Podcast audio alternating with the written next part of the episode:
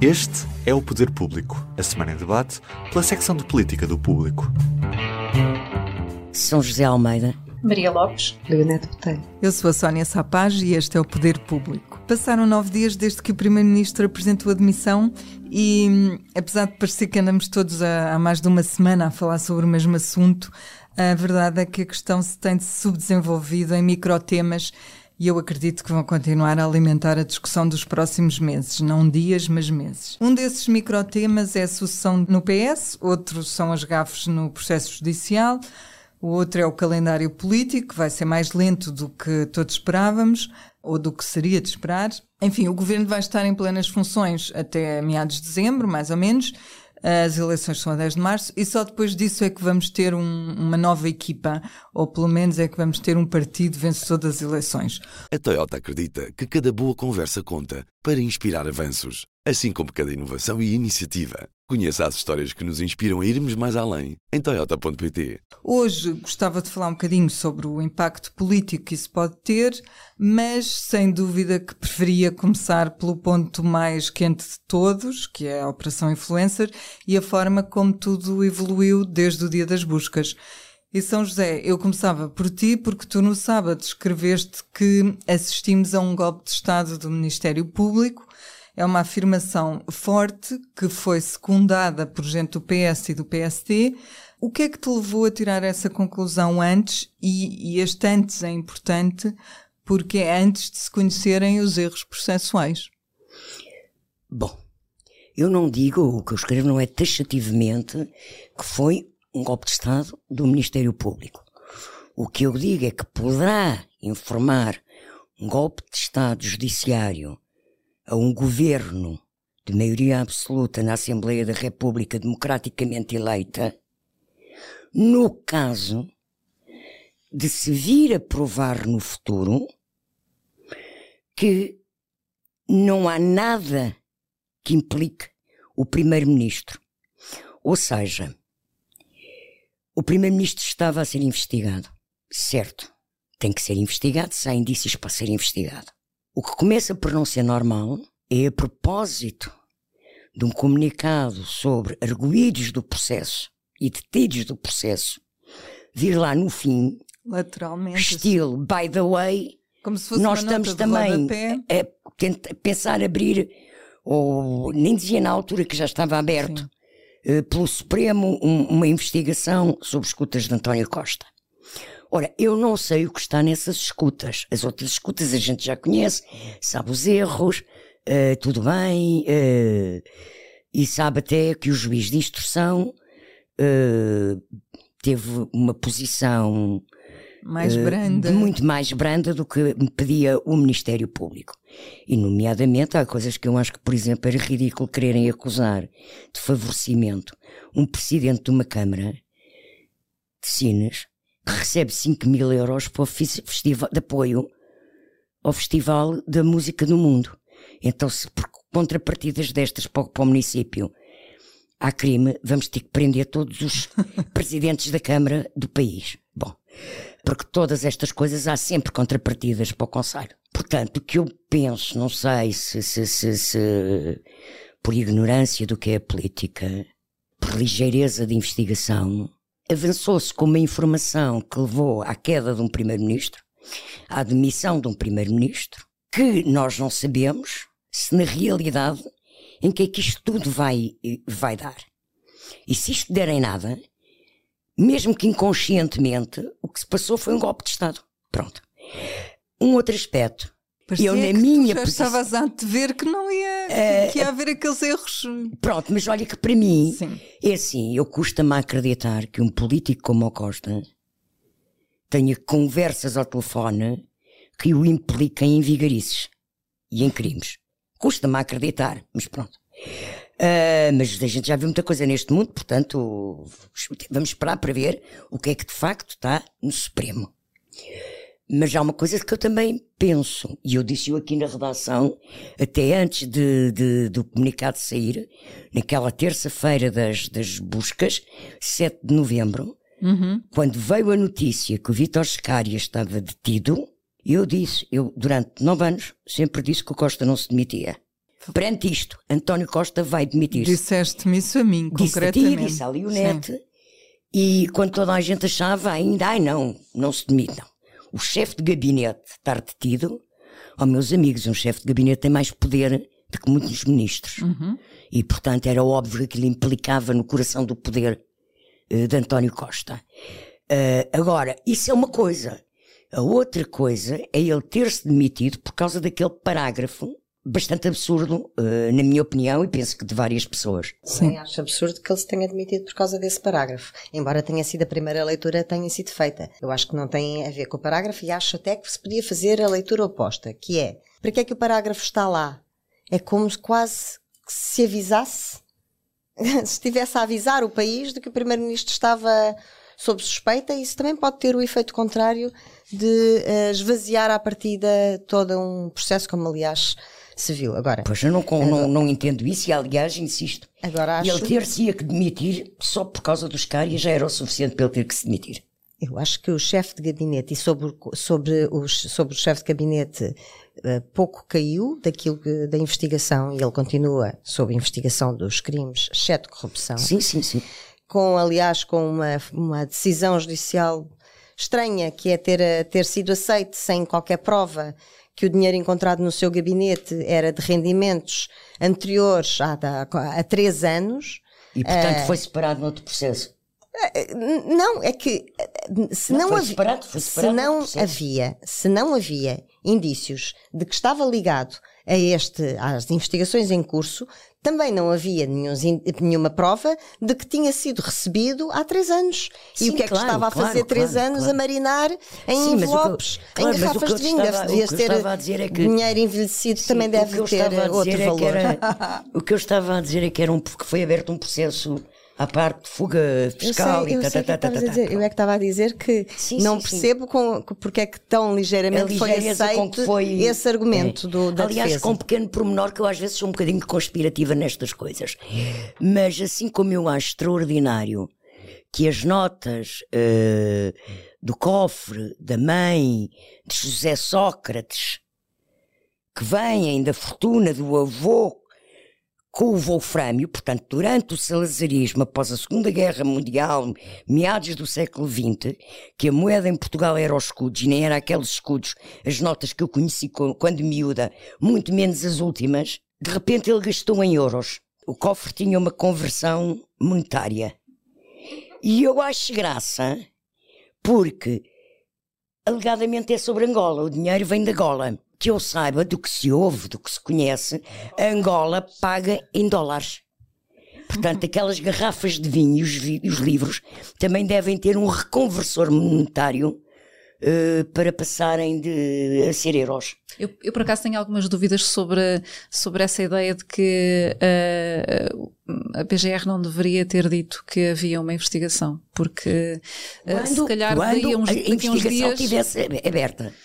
Sim, mas já está. Então Na assumia que já estava sabia. aberta, não fazia aquela Sim. atrapalhada daquele parágrafo. Porque assim, pensemos um bocadinho, eh, o, o que é que o país diria, o que é que nós estaríamos aqui a dizer se tivesse havido todo aquele alvoroço eh, envolvendo ministros, um chefe de gabinete, e não se dissesse nada sobre, afinal, um, uma hipotético, um Mas é- hipotético envolvimento do primeiro-ministro no caso. já estava aberto o processo. Exato, A nós já noticiámos é- há dois anos, a há quase é- três anos, que havia uma, Com- pelo menos uma escuta validada com pelo a Supremo. fragilidade dos indícios que se vieram a dizer, para que pôr este eh, parágrafo e causar este alarme público sem ter indícios minimamente fortes? É isto que eu quis dizer há bocado, que é, parece que foi até para esvaziar o processo. Ou seja, se se pode parecer que foi para que criar um golpe de Estado, também se pode entender que pode ter tido o efeito contrário, que foi esvaziar o próprio processo. As investigações ficaram praticamente condenadas sobre o Primeiro-Ministro. Pois, se calhar, se calhar até Nós houve não aqui uma o que é que pressa que não deveria ter acontecido. Só para dizer que assim como se pode ver de um lado,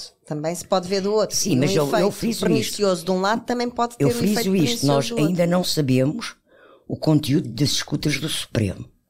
Portanto, esta, esta decisão do juiz de, de instrução não iliba já o Primeiro-Ministro, porque temos que esperar Não, é pelo muito, que está no é Supremo. muito cedo para, se- para, para Pois. tirar alguma conclusão. Nós não estamos aqui a tirar conclusões, não é? Sim, estamos sim, a sim. fazer comentários. Aliás, há de haver desenvolvimentos ainda, não é? Claro, consoante a pro- os- as provas, quer dizer, eh, consoante tudo aquilo que foi recolhido nas buscas for sendo analisado e validado. Mas eu, eu até tinha uma pergunta para ti sobre isto. Nós já, já vamos falando, já fomos falando um bocado, um bocadinho sobre isto, mas era enunciando uma série de fragilidades que ao longo destes dias foram enunciadas ah, ou detectadas no processo, quer dizer, houve erros nas transcrições que, que misturaram o nome do António Costa com o do António Costa Silva. Houve uma confusão entre uma portaria que afinal não tinha nada a ver com o centro de dados como inicialmente se tinha dito. Caíram, caíram, na verdade, ou até agora caíram os crimes de corrupção e as medidas de coação ficaram bastante aquém do que pedia o MP, como o Ministério Público, como a São José já disse. Este, este cenário, inclusivamente, levou a Procuradora-Geral da República a marcar uma reunião com os procuradores, com aqueles três procuradores que hum, têm investigação a cargo. E eu perguntava-te, o que te queria perguntar era que significado é que isto tem, não é? Apesar de tudo, isto tem um significado. Ou não? Sim, eu julgo que sim. Significa que o Ministério Público, afinal, não é imune às críticas e que tem plena consciência que está, está agora sob um escrutínio mais apertado depois de terem sido detectadas essas fragilidades. Acho que foi daquilo que nós, nós noticiámos hoje foi um, foi um tocar a reunir, não é? Com os procuradores, com o coordenador do Ministério Público no Supremo, que é agora onde está a coordenação do processo contra, contra António Costa, e portanto, provavelmente as fragilidades, se calhar até vão continuar a aparecer à medida que forem, que forem sendo conhecidos mais dados da investigação, não é? Como dizíamos há pouco. Portanto, é assim, vamos lá ver. Um, esta área de corrupção, do tráfico de influências, não é uma, uma investigação fácil. É? e, e muito menos de prova fácil. Uh, muita da argumentação baseia-se em indícios, neste caso, indícios de, indícios de pressão. Que, afinal, o que, é que, o que é que no fundo é uma, uma pressão ou uma influência? É, muitas vezes depende da, da linguagem que, que, se usa nas, nas escutas e, do, e, e também do resultado, obviamente, que, essa, que essas do resultado que se obtém, não é? Dessas, dessas pressões e dessas influências sobre as pessoas. Mas uh, a interpretação daquilo que um juiz uh, ouve uh, ou, ou, lê, porque é na transcrição também, uh, a linguagem um, e essas conclusões dependem muito da interpretação que o juiz de instrução criminal fizer das frases que os, que os arguídos disseram, não é? Eu acho que há aqui duas ou três especificações jurídicas a fazer, que é assim, primeiro, os crimes de corrupção não caíram. Simplesmente o juiz entendeu entendeu, portanto, a, a, investigação sobre esses crimes continua. O juiz entendeu que para efeitos de determinação das medidas de coação não há indícios suficientemente Sim. fortes é que isto por agora, por agora. ou seja, Sim. é que a, a, linguagem, pronto, a nossa linguagem comum diz cair, mas de facto eles não caíram e continuam a ser investigados. Sim. Caíram por enquanto. Por outro lado, porquê? Os, o crime de corrupção implica estar provada haver uma contrapartida e essa contrapartida não precisa ser financeira. E essas contrapartidas é que não, não há indícios suficientemente fortes de haver uma contrapartida de um determinado. E sempre foi a Sim, dificuldade do, de, do da prova dos crimes Sim. de corrupção. Diferente é o tráfico de influências e ainda mais a prevaricação. A prevaricação nem sequer implica uma contrapartida. A prevaricação é não cumprir a lei para favorecer determinado Sim, interesse. interesse. Não é? Portanto, pronto, em termos jurídicos, as, as investigações não caíram, continuam a cargo do Ministério Público, continuam a investigá-las, simplesmente não há indícios suficientemente fortes daquilo que são, que é o elemento constitutivo do crime de corrupção, que é haver uma contrapartida. E tem que se provar o nexo de causalidade entre aquele, aquele favorecimento, aquela situação e a, a, o, o, motivo pela qual foi pedida. E isto sempre foi uma dificuldade no país. No crime de droga, tu tens a quantidade de droga que é apreendida. Num homicídio tens, enfim, pelo menos um, um Portanto, não, um é, morto. não é uma questão de, só de interpretação das conversas. O que as conversas revelam, e nós estamos fartos nestas últimas décadas de ver, é há um modus operandi dos políticos, dos, eh, dos, dos interesses, dos empresários, dos advogados. Há um modus operandi em Portugal de aos almoços com os amigos, nas Uhum. festas, uh, ir, então, ah, pá, aquele assunto, agiliza lá a, a, a, a, a cunha. Só que a cunha, a diferença entre a cunha e o crime de corrupção é a tal contrapartida, não é? Uhum. Pronto. E eventualmente, claro, A e cunha cumprir e é não ser um interesse tráfico. contra. A cunha é o que se chama tráfico de influências. Tráfico de influências também implica contrapartida. Aliás, o Portugal é o país da cunha, ah, desde sempre. Eu, Aqui, eu- aqui o medo é que, afinal, a questão da corrupção, que era aquilo que era eh, que é o crime mais pesado, não é? A corrupção ativa e a, corru- e a corrupção passiva, que, que tem a tal moldura penal mais pesada e era aquele crime mais, mais sonoro, eh, sim, se calhar foi quase um balde de água fria. e, Portanto, daí o, o, o Ministério Público vai recorrer dessas medidas, não é? Como nós noticiámos. Depois de um pedido de explicação da, de explicações da, da, da PGE. Procuradora, e portanto, ah, ah, enfim, as medidas de coação, por exemplo, ah, Nem o sequer facto, impedem exatamente, O contacto entre arguidos, Podem o que é perfeitamente extraordinário. combinar, combinar estratégias à vontade, podem se juntar Exatamente. todos, que, que é, daquelas, é daquelas medidas, se calhar mais básicas, que Básicas, costumam, sim. que costumam eh, eh, existir e que, e, e que, não, e que não, não, não aconteceu. Agora, eh, eu acho é que este, este hum, toque rebate no Ministério Público é um cerrar de fileiras, não é? Para os tempos que aí vêm de, também até de campanha eleitoral e que não vão ser fáceis para o próprio Ministério Público, porque isto, eh, estas fragilidades eh, minam um bocadinho a confiança na, E na até justiça, porque não eles é? já sofreram ataques na última semana e podem imaginar o que, o que vem aí a seguir, não é? Sim, afinal houve detidos, houve um país em alvoroço, houve a queda de um, houve a queda de um governo, não é? Portanto, o- o- eu julgo que o Ministério Público será, obviamente, um dos alvos de ataque do- dos socialistas, se calhar mesmo que indiretos, até porque, não- mas acho que não haverá dúvidas disso. A direita, então, também vai dizer que isto é mesmo preciso uma reforma da justiça. E, e no PS, enfim, ah, Pedro Nuno Santos já disse que o, que o PS não vai passar os próximos quatro meses a falar do processo judicial, mas se calhar não, não, passa, indireto, não passa diretamente, mas se calhar passará indiretamente. Uma crítica à comunicação do Primeiro-Ministro no sábado, não é? Que se Sim. ele passa quatro meses a fazer comunicações ao país. Hum, E a falar no maldito comunicado. Ó Leonete, eu agora virava um bocadinho a agulha. O tema é sempre o mesmo, apesar das coisas mudarem muito. O, o PS já conheceu dois candidatos à sucessão deste sábado, nós já o esperávamos, na semana passada já falámos aqui sobre isso. E o que te queria perguntar é se as apresentações confirmaram o que nós até falámos aqui sobre os dois, que era ia haver dois PS que estavam representados em Zé Luís Carneiro e em Pedro Nuno Santos. Sim, há algum baralhar de- desses dados. Ah, aquilo que à partida poderia parecer que era o facto de José Luís Carneiro reunir os chamados moderados, aqueles que, ah, que se opuseram à geringonça, ah, isso não aconteceu tão linearmente como, como se esperava.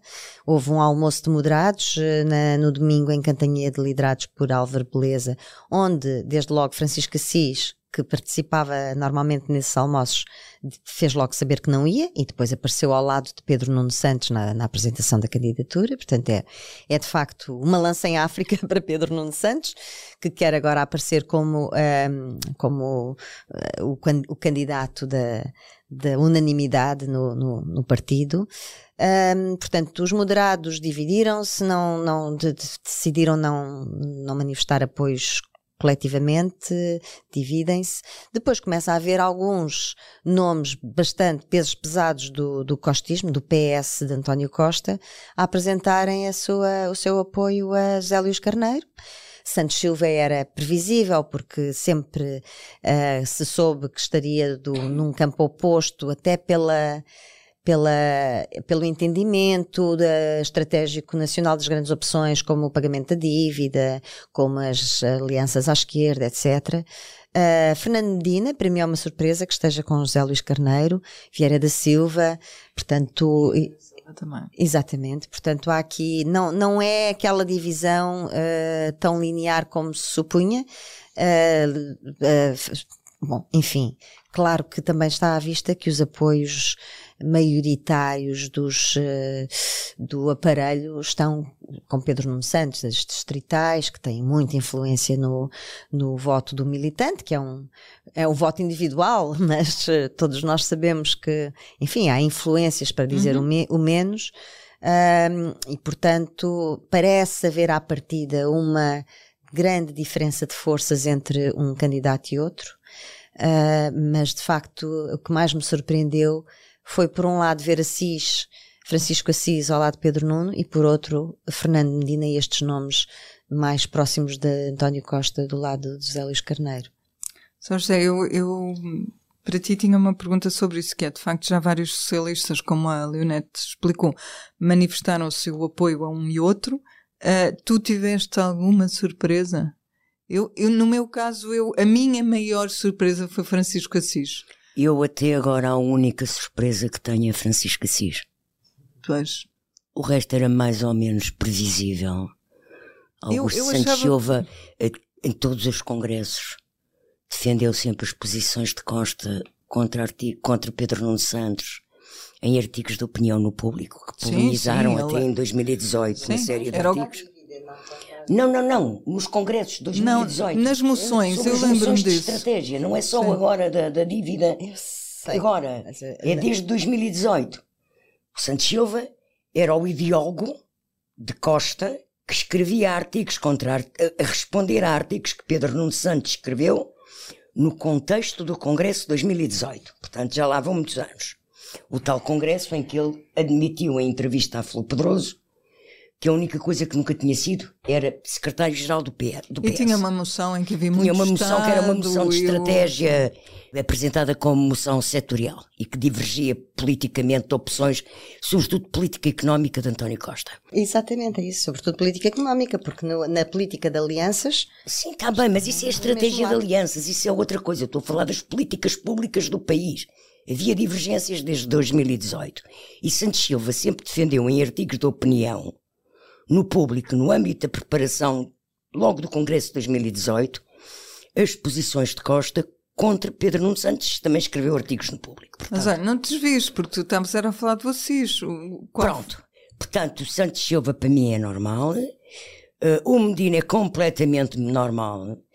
Não me espanta nada que até outros putativos candidatos à sucessão de Costa durante tantos anos falados venham a apoiar José Luís Carneiro ou a não apoiar ninguém. Ou Mais que haja outros ministros que venham a apoiar um e outro. Isso para mim é, é, é, é líquido. Um, assim surpreende-me porquê? Porque há aqui uma coisa que para mim é um bocadinho. Eu não quero ser ofensiva, mas é um bocadinho. Tenho o maior respeito pelo Dr. Francisco Assis e a maior admiração. Mas é um bocadinho incoerente, na minha opinião aquele que foi um dos maiores críticos dos acordos parlamentares de António Costa com o PS, o PCP e o PEV, ou o PS, o PCP, o BE e o PEV, não é? Portanto, os acordos que levaram ao primeiro governo de António Costa. Maior crítica desde então, distanciou-se completamente do PS porque era contra aquela estratégia de alianças nunca se percebeu se era contra as políticas públicas uhum. uh, de António Costa, mas era contra a estratégia de alianças. E agora entra ao lado uh, de um dos artesãos do, dessa... do, do principal pivô uhum. da concretização solução. dessa solução, que era o secretário de Estado de Assuntos Parlamentares, Pedro Nuno Santos, que liderava o processo de negociações entre o governo o PCP, o BE e o PEV. Portanto, que se saiba, Pedro Nuno Santos não pôs de lado a possibilidade de voltar a haver acordos à esquerda. Portanto, o que é que aconteceu aqui? O que é que aconteceu? Quem é que mudou? É, é Pedro Nuno Santos que vai deixar de querer acordos à esquerda ou é Francisco Assis que agora já concorda com isso? Pronto, são outras circunstâncias que nós não sabemos quais. Influências diversas. Sim, coisas que nós não sabemos, não é? Não sabemos o que é que eles conversam. Maria Lopes, Entre hoje, si. Hoje, em declarações ao Jornal de Negócios, o líder parlamentar do PS, Eurico Brilhante Dias, disse que o país corre sérios riscos de bloqueio institucional a partir dos resultados das próximas eleições. Estava a ler a frase dele. Receias que saia um impasse político das eleições de 10 de março? Sim, vocês não? Sim. Pois. Nem por isso. Ah, Já é que explico. Sim, sim. o, o- esse, esse bloqueio, eh, enfim, será por causa de, eventualmente, não é? Um cenário de que o PSD não sabe, não, por causa do o PSD ter que escolher entre, de facto, aceitar uma aliança com o Chega ou não o fazer, não é? Eurico Brilhante Dias diz que não confia muito que Montenegro venha a cumprir aquilo que diz agora, que é de que não fará eh, alianças com o Chega. Mas é assim, não foi por causa, por uma, eh, por essa ameaça latente de que o Chega podia chegar ao governo que o PS conseguiu a maioria absoluta em janeiro do ano passado, e com o sacrifício até do PCP e do Bloco. Portanto, é normal que comece agora, já, eh, a agitar esse, esse fantasma, não é? Ahm, e de facto é, é uma possibilidade. Esse- Realmente é de grande utilidade, mas eu também acredito que é um risco mesmo. É, é. Pode Aliás, acontecer haver uma tal profusão de, de votos, ah, mas a Leonete já explica Sim. a sua teoria. Exato. Que, Deixa-me hum, só fazer uma pergunta antes da Leonete expor a sua teoria, que é para picar um bocadinho. Eu tive uma conversa já contigo, Sónia, em que te perguntei, então quando é que é a próxima dissolução? Uhum. Em 25? Tu eu dizias que era depois das autárquicas. autárquicas. Mas é, é assim, Portanto, a instabilidade vai estar É uma instalada. Mas aquilo que, que Eurico Brilhante Dias diz hoje é, na prática, a confirmação do que, aquilo, do que António Costa disse eh, Antes. duas horas ou três depois de- do Presidente da República anunciar, não é? Ele simplesmente pôs toda a responsabilidade no Presidente da República. Ele disse, bom, eu tinha uma outra solução, não é? Uma solução de, para, para, um, para um outro governo e foi o Senhor Presidente que tomou sozinho essa decisão. E era o grande pânico de Marcelo, a instabilidade, não era? Eh, pois, Sim, mas e a afinal... responsabilidade oficial é do Presidente, verdade. como é óbvio. É É ele fazer a pergunta, eu É passo. É diretamente que à minha análise. Não, eu- o- o- mas está tudo relacionado, Está tudo portanto relacionado, fala. não Eu é? ia-te Aquilo perguntar eu sobre ia- as maiorias que antevês, Exatamente. mas, mas a a- questão é esta. Vamos lá. Vamos lá ver. António Costa chegou ao poder sem ganhar eleições. Toda a gente sabe isso.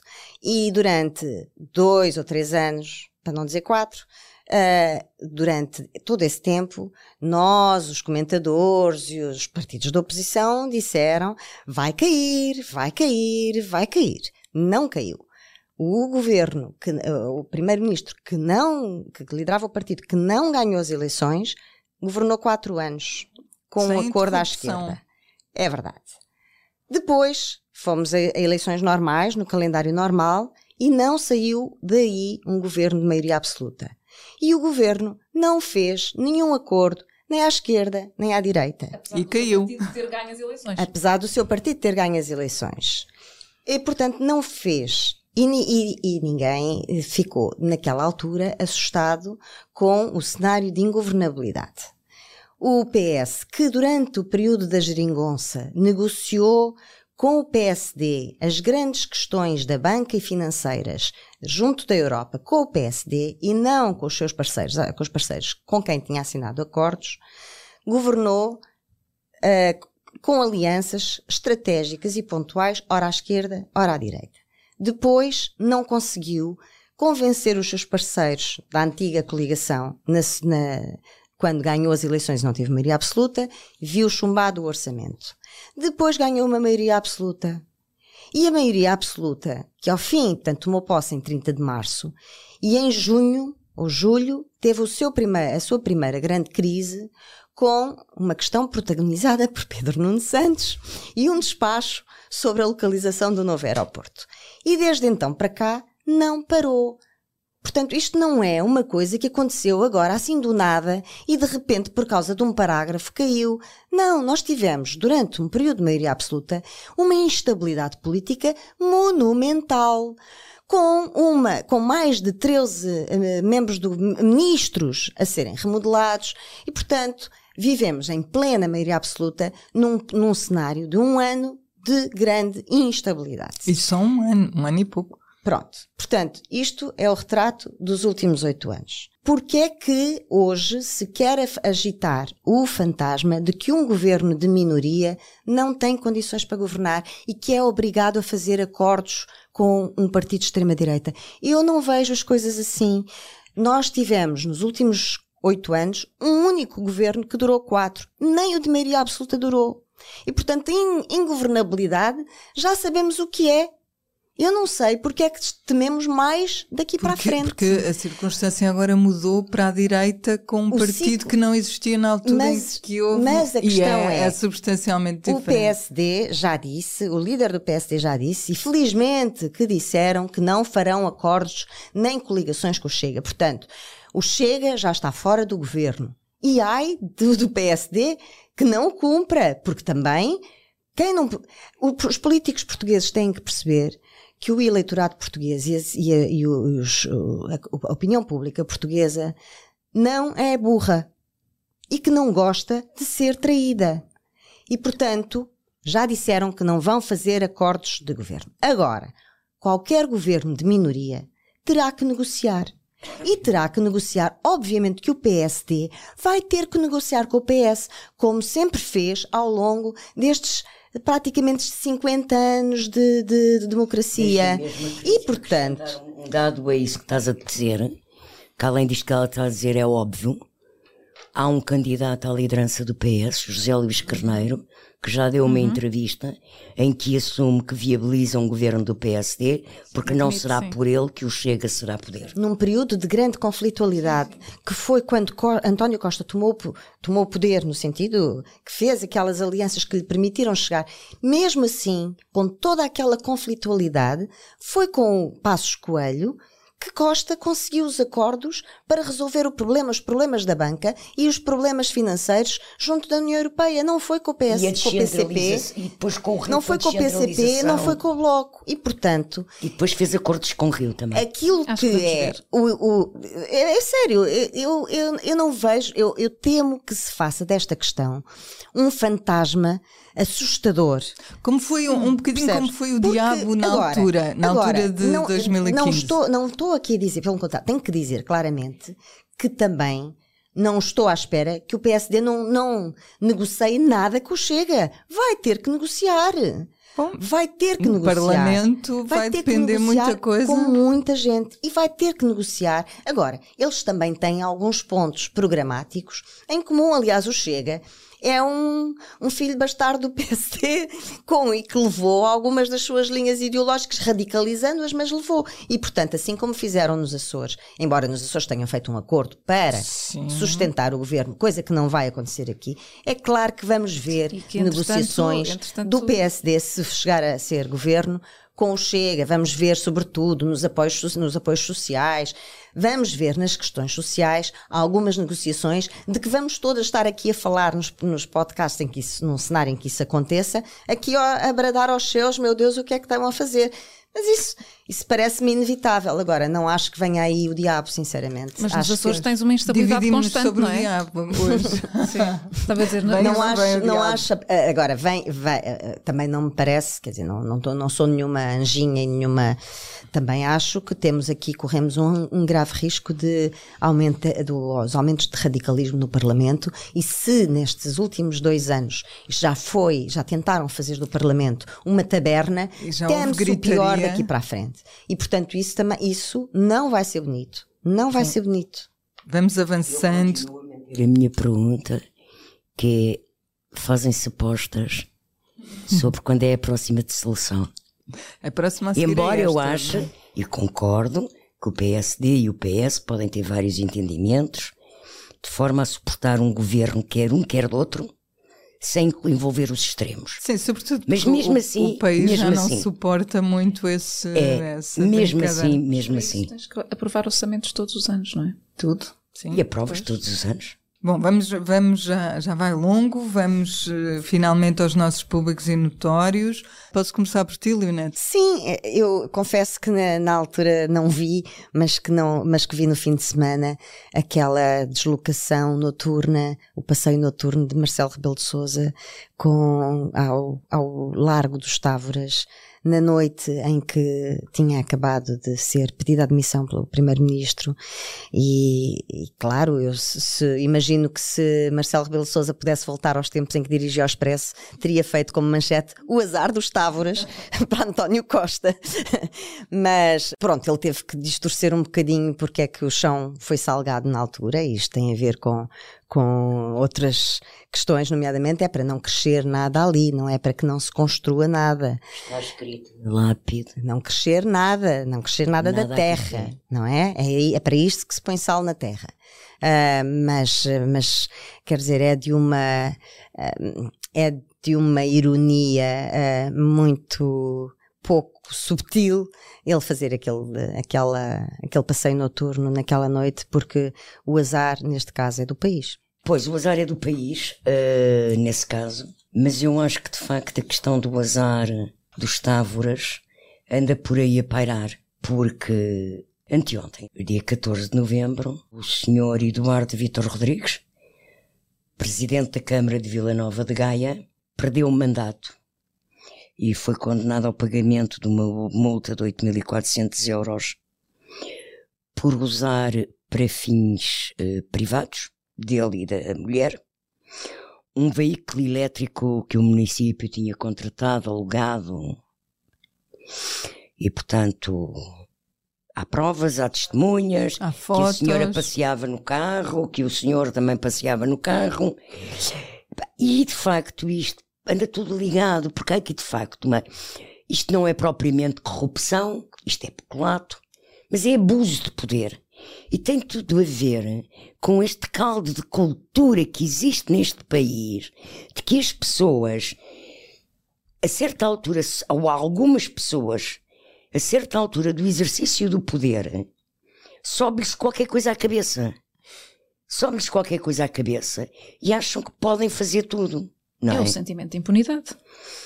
Pronto, quer dizer, é de uma corruptura. Isto é, é, há de facto em Portugal uma mentalidade social e política, e não é só política, é social e política, com uma enorme tendência a resvalar em questões de corrupção ou de graus menores de ilícitos, de coisas que não se fazem na gestão de Estado. Que não é ético uh, fazer perante os nossos concidadãos e perante a sociedade.